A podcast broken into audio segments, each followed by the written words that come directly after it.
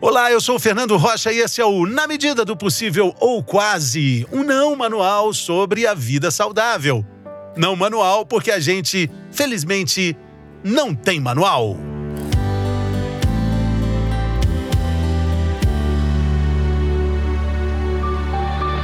Manteiga ou margarina? Qual é a sua escolha?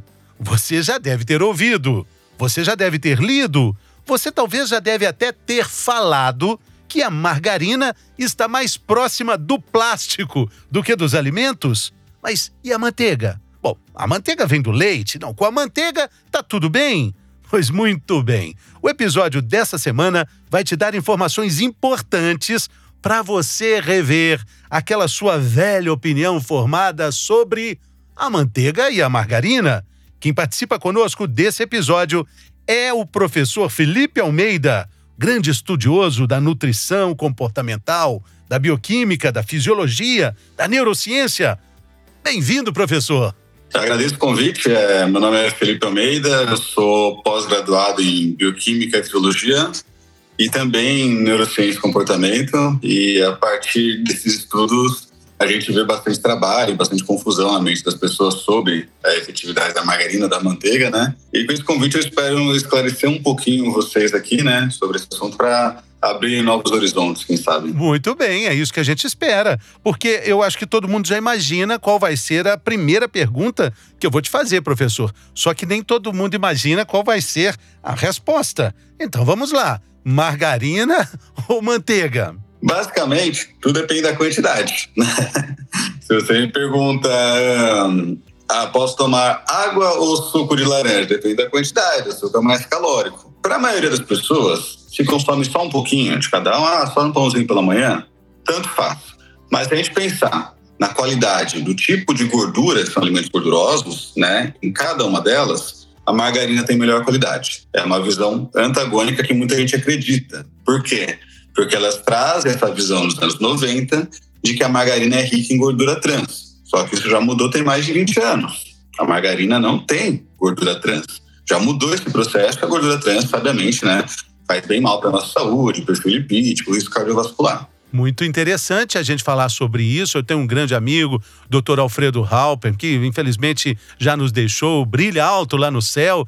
E ele sempre dizia assim, professor: olha, pode tudo, tudo é permitido, todo alimento é bom, tudo é, tudo cabe, tudo na medida do possível, porém, com a gordura trans não tem conversa, não tem perdão para a gordura trans com ela não tem jogo. E a margarina carrega essa culpa. Inclusive, existe uma guerra de versões na internet. Uma delas, eu falei na abertura, a margarina está mais próxima do plástico do que dos alimentos. Tem outra famosa que a margarina, se a gente deixar no tempo, ali no relento, ninguém chega perto dela, nem micróbio, nem mosquito, que seria algo muito sintético. Eh, então, não é exatamente assim, professor? Exatamente. Primeiro que a margarina não tem nada a ver com plástico, né? Se você assim acabou margarina em casa, eu vou pôr uma sacola dentro do pão, né? É, não tem nenhuma similaridade química, né? Então, mesmo se tivesse pequenas similaridades, não quer dizer que é a mesma coisa, né? Pequenas mudanças químicas mudam completamente a estrutura. A água, se você faz um... A estrutura é H2O, né? Se você faz H2O2, aumenta ali o oxigênio, vira um composto tóxico, né? Mas não tem nada a ver com plástico, não sei de onde veio esse mito. Sobre a mosca, faz menos sentido ainda, porque na hora que vai formar uma dieta, você não vai falar, bom, o que, que a mosca foi escolher, né? Ou pensar num suplemento, num whey protein, por exemplo, ou ali, né, nas fezes do cachorro. A mosca vai escolher as fezes. Você não vai preferir as fezes. Então, isso não é critério científico, né? E outra coisa, a mosca vai pousar sim na margarina. Podem fazer o teste ali na casa de vocês, pode deixar aberto, vocês vão ver, tá? Então isso aí também é mito. E interessante a gente também investigar de onde vem toda essa questão. Seria pela composição, a margarina ela tem, ela tem leite, ela tem óleo, não é?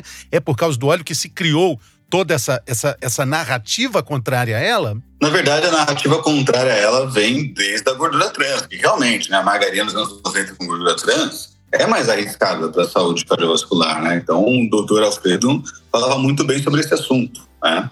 Uh, no entanto, hoje a margarina ela é feita com óleos vegetais, que são gorduras poliinsaturadas mais saudáveis, e é utilizada a gordura interestrificada, ou seja, veio no lugar da gordura trans, para justamente não ter esse malefício no perfil lipídico, piorar LDL, né, HDL, tá? Uma coisa que muita gente confunde é o seguinte: a margarina ela tem uma lista maior de ingredientes e a manteiga uma lista menor. E aí muita gente pensa que quanto maior a lista, pior, porque vai ter conservante, né? Só que isso não é verdade para tudo, tá? É esse o contraponto aqui. Claro que muitos alimentos com uma lista menor são mais saudáveis em geral, mas não, não serve para tudo. Por exemplo, né?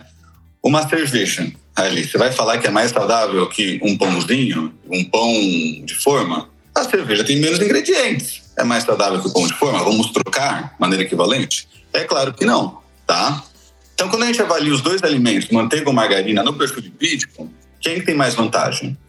A margarina, porque a manteiga tem mais da gordura saturada. A margarina tem mais da gordura poliinsaturada. Então, a margarina tem mais vantagem no perfil lipídico, mas tudo vai depender da quantidade. Se você não exagera nenhum dos dois, tanto faz, segue sua vida, come aquele que você acha mais gostoso.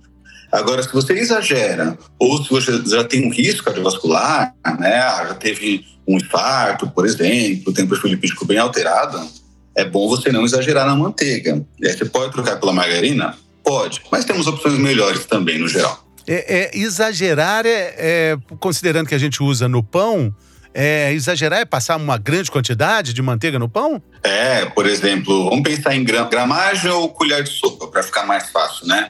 20 gramas ou uma colher bem cheia, ou tudo que você vai cozinhar, ali você coloca manteiga né, ali na panela, vai untar com a manteiga. Aí, no geral, no final do dia, você vai ter ingerido uma quantidade muito grande, né? Então, eu sempre falo, isso também vale para os óleos vegetais, né? Usa um pouquinho só, por mais que eles tenham um perfil lipídico melhor, e busca mais nos alimentos essas gorduras também. Você pode usar um óleo ali como tempero, ok, né? Mas ainda assim, na hora de cozinhar, usa só um pouquinho, né? Porque senão vai ficar aquela coisa mais controlada, só para untar a mesma panela, não exagerar no tipo uma colher de sopa inteira de manteiga no pãozinho pela manhã, uma colher de sopa inteira depois para de manteiga, né, para fritar um ovo. Exatamente. Quando se fala em saúde cardiovascular, quando se fala na proteção desse sistema tão importante para nossa existência, fala-se também, professor, da inflamação. O que, que exatamente é essa inflamação? Inflamação muita gente vê com maus olhares, né? Como se você não pudesse inflamar. Se a gente não inflamar, a gente morre. Por exemplo, aquela coisa mais chata, andando, bati o dedinho ali na quina da mesa, né? Você tem que ter uma inflamação, você tem que ter um sinal ali. Na hora que você está treinando, fazendo uma corrida, uma musculação, está gerando um sinal de inflamação. Então, tudo, é um balanço, né? O dano vai gerar uma leve inflamação e essa leve inflamação vai ter o efeito depois anti-inflamatório para corrigir e melhorar. Então, musculação, exercício em si nada mais é do que isso também, além de outros fatores, né? O grande problema hoje em dia é que a gente tem uma inflamação muito crônica. É uma inflamação crônica principalmente pela obesidade, aquela gordura ainda mais central, mais na barriga, sabe, que é mais arriscada. Aquela gordura fica gerando fatores inflamatórios o tempo inteiro. E é aí que está o risco, tá? É esse o grande risco que leva o risco cardiovascular. Então, uma pessoa com uma obesidade ainda mais central, né, ou seja, tem uma obesidade central, aquela gordura mais na barriga, tá menos na perna, menos no, nos braços, né, nos glúteos, está mais na barriga. Ela vai gerando um risco cardiovascular maior, também pela inflamação, pelos fatores inflamatórios que essa gordura secreta, tá? Essa gordura no nosso corpo, não é ingerida. Sim, sim. Agora, com relação aos olhos que o senhor falou aí, professor, é, existe também algo muito em torno do famoso óleo de canola, né? Canola, o, uhum. o, é, o can oil, né? O óleo de canola. É. Uhum. Ele é um vilão, como, como se pensa, se fala, se descreve na internet? Na verdade, também ele sofre com um mito antigo, né? Porque nele tem um ácido chamado ácido erústico. Esse ácido, em altas quantidades, né, 10, 15%, ele é tóxico. Só que aí, o que acontece? A canola mal tem desse óleo, tem 0,5%. Então, a gente sabe, né, que a diferença entre o remédio e o veneno é a dose, né? Ou seja, em pequenas quantidades né, desse ácido, que é o que a gente tem no óleo de canola, a gente tem um efeito saudável. É o melhor óleo do mundo, mais saudável que existe? Na verdade, não. Depende para quem, né? O azeite, por exemplo, eu acho que é mais saudável.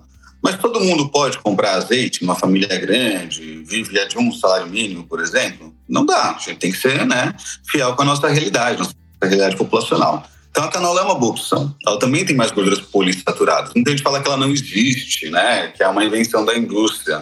Na verdade, não. Na verdade, ela vem de uma planta chamada couza, C-O-L-Z-A, e há um processo industrial para extrair o óleo dessa planta. E o que importa para a gente é o quê? Que ela diminui o risco cardiovascular. Ela vai baixar esse LDL dentro de uma dieta saudável, né? Não adianta você falar que vai usar óleo de canola e comer fast food o dia inteiro. Aí não, não, é milagre, tá? É só um pequeno de um todo ali. Sim, sim. E do outro lado, né, de tudo que tem é, de contrário ao óleo de canola, a manteiga, não, manteiga não, a margarina, tem lá o abençoadinho do óleo de coco. Ele é santo mesmo, doutor? Vamos canonizar o óleo de coco já então? Dar uma coroinha para ele de santo? Na verdade, a gente tem um mito muito grande na nutrição, isso a gente aprende já nos primeiros semestres, né? Que tudo que é natural é mais saudável. É, eu não sei de onde vem esse mito, porque a natureza ela não vive a serviço do ser humano. Né? A gente tem que quebrar isso daí. O que a gente sabe é que ao longo da nossa evolução e adaptação, a gente escolheu na natureza aquilo que é mais saudável. E muita gente comeu um monte de frutinha, descobriu que não podia, que morria, inclusive, que era tóxica, né? Então a natureza não vive a nosso favor, tá, gente? É bem o contrário, a gente tem que proteger ela. O, o, doutor, o professor, uma prova disso são os cogumelos, né? O Jô Soares tem uma frase ótima dizendo que todos os cogumelos são comestíveis, alguns apenas uma vez. Exato. Né? Então, é, veneno de escorpião é natural, não é saudável, tá? Aí nisso vem a manteiga, o óleo de coco, né, a própria banha, o pessoal fala que ah, é natural, então é mais saudável. Ser natural, entre aspas, né, porque ninguém tem uma plantação de óleo de coco em casa, a gente vai comprar em mercado, mercearia, né? Não significa que é mais saudável. O óleo de coco ele tem mais gordura saturada, igual a manteiga. Essa gordura específica na manteiga, no óleo de coco, vai prejudicar o perfil lipídico de uma maneira dose dependente. Então entra no mesmo raciocínio da manteiga. Usou um pouquinho só, você está saudável, você gosta, tranquilo, perfeito. Usou muito, muito, 20, 30 gramas por dia, aí não é interessante. Tem gente que mistura de coco no café. Você está só ingerindo mais calorias e prejudicando o teu perfil lipídico de uma maneira dose dependente, tá? Então ele não é santinho, na verdade ele tem um potencial de prejuízo maior, mas é claro, se você consome só um pouco, né, só porque você gosta, porque acha que fica mais palatável, é tranquilo. Agora, se você já tem um LDL elevado, já usa medicamento para o coração, como estatina, tem que tomar cuidado.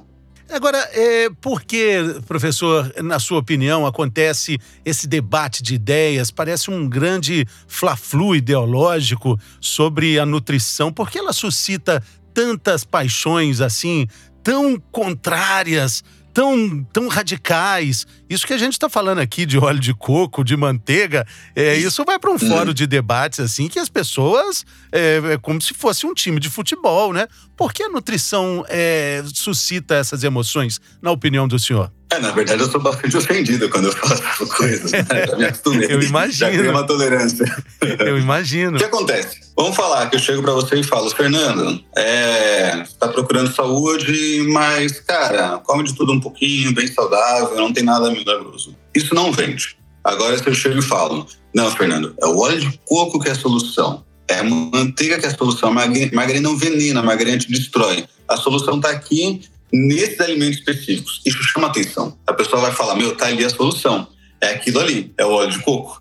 Quando isso chama atenção, isso traz ganhos. Muitas vezes não é um ganho financeiro direto, né? Mas um ganho como status social, um ganho midiático, que está chamando atenção para outras pessoas, novos clientes, novos alunos ou pacientes.